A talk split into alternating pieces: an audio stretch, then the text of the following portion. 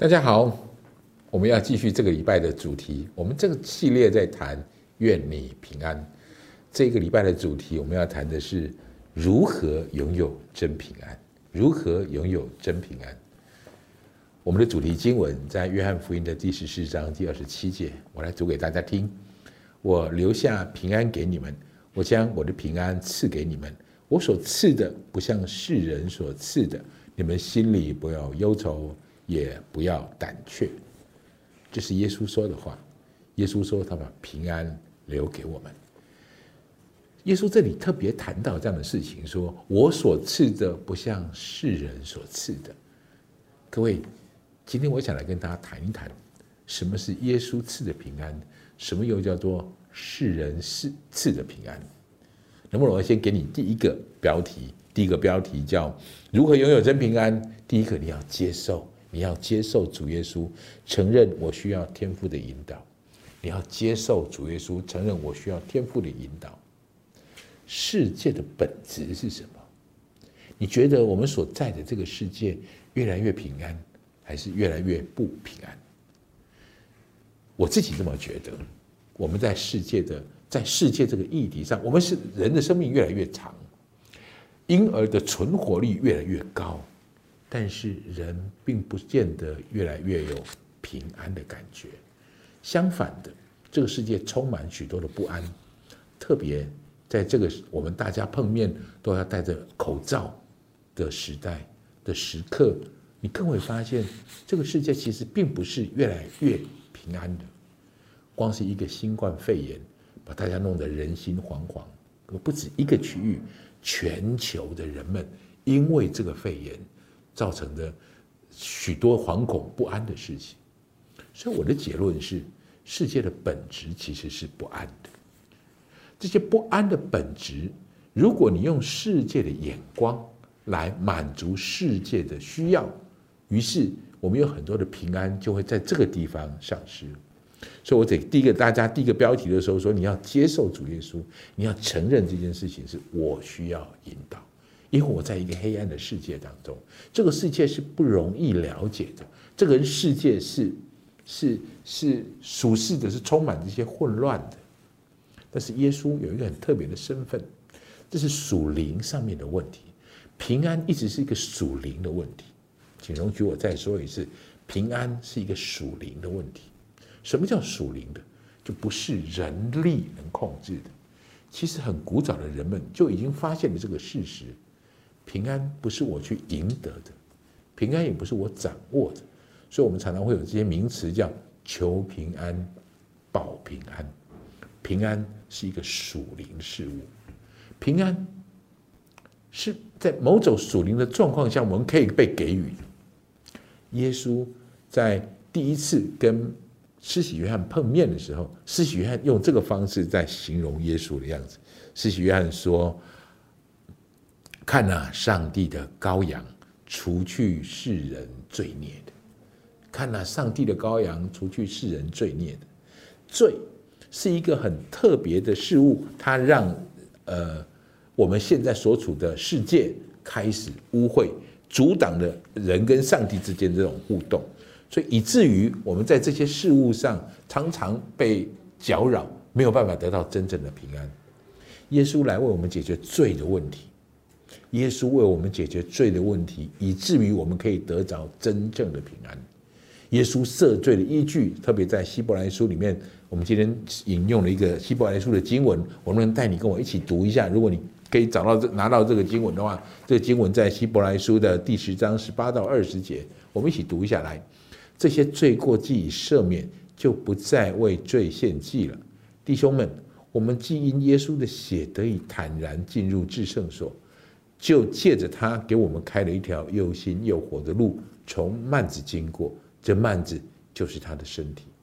我们透过耶稣，可以真正跟创造世界、宇宙万有、永生上帝有一个直接的连接。各位，这才是平平安的来源，这才是平安的凭据。所以，我们要接受主耶稣。第二个，我们要信任主耶稣。接受跟信任其实是有差距的。知道主耶稣是一个很呃，是是一位救主，跟承认耶稣在我身上有权柄，这有一点距离。所以第二个标题我给你的是信任主耶稣，修正我的想法跟决定。我要信任主耶稣，要修修正我的想法和决定。一个基督徒一生的之久，我们都在面对一个问题，那就是我的想法和主耶稣的教导如果不同的时候，我该怎么办？我再说一次，我的想法跟主耶稣的教导如果不同的时候，我该怎么办？相信我，这种事常常发生。我天然人认为想要做的事，跟耶稣的教导常常不一样。譬如，我们常常喜欢抓，我们喜欢得，喜欢取。但是耶稣的教导是给、送、关怀、爱，所以这有很多东西我们需要不停的在挣扎。但是我的结论是，我的想法跟耶稣的教导如果不同，做出正确的选择，这是拥有平安的关键。你想拥有平安吗？你很重要的一个关键，我的想法跟耶稣的教导，我总是选择对的方式，我用耶稣的教导来带领我。譬如在马太福音的第六章里面，耶稣有很多的教导。第六章里面特别提到，你们要饶恕人，你要懂得饶恕，你要知道饶恕的意义跟饶恕的力量。所以耶稣说你要饶恕人。另外，耶稣也告诉门徒们说：“我告诉你们，不要为生命担忧，吃什么喝什么；为生女忧虑穿什么。生命不胜于饮食吗？身体不胜于衣裳吗？”耶稣继续这样说。你们哪一个能用思虑使寿数多加一刻呢？谁呢？所以耶稣告诉我们不要忧虑，不要忧虑。但是弟兄姐妹们，我特别提醒、提出一件事实：耶稣说的不要忧虑，不是不看这些事情发生的危险，不是。耶稣不是在告诉我们，我们用鸵鸟的心态来面对这一件事情。耶稣的意思是不要停在忧虑。我再说一次，我们会有很多的事情发生，但是不要只有忧虑。所以我给你一个一个公式跟标准：有些人有了危机，他会开始担心；有了担心，他就开始忧虑；有了忧虑，就产生更多的忧虑；因为更多的忧虑，就产生无穷无止的忧虑，就一直忧虑下去。耶稣说的是不要如此，你不要停在忧虑这件事情上。那么正确上来说是什么？你要危，当你碰到一个危机。是的，我们会有担心，有了担心，你要开始计划，你要开始计划，为你担心的来计划，然后你要祷告。各位，这是解决忧虑最好的方法。祷告，祷告，你要交托，把它交给上帝，然后你继续往前走。耶稣的意思是这个，不要被忧虑卡住你，不要让忧虑决定了，就是充满在你的生活里面。你的所有决定是为了忧虑而决定出来的。我觉得上帝在要你避免这一些，以至于你可以得到真实的平安。最后，我想问大家一个问题：你觉得拥有平安的人他是什么样子呢？你觉得拥有平安的人他就会甘于平静安稳吗？当然不是。我要给你第三个标题：跟随主耶稣，传递使人平安的福音。跟随主耶稣传递使人平安的福音，一个领受福音的人，领受真正平安的人，会更想把福音传递出去。各位，为什么会有圣诞节？为什么上帝允许圣诞节在这个时候存在？我自己的领受是，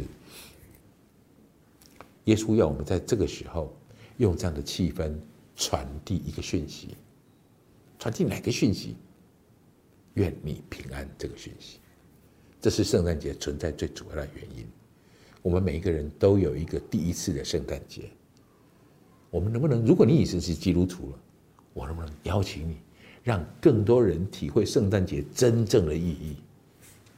愿你平安，不是圣诞树，不是圣诞老公公，是愿你平安。弟兄姐妹们，如果我们已经得到这个平安，让我们跟随耶稣的步伐。他如何把福音传递出去？我们效法他，把福音传递出去。这是圣诞节最令人过瘾的事情。我们可以跟许多人传递福音的力量，我们可以跟许多人宣告：愿你平安。让我在你面前再说一次：愿你平安。谢谢。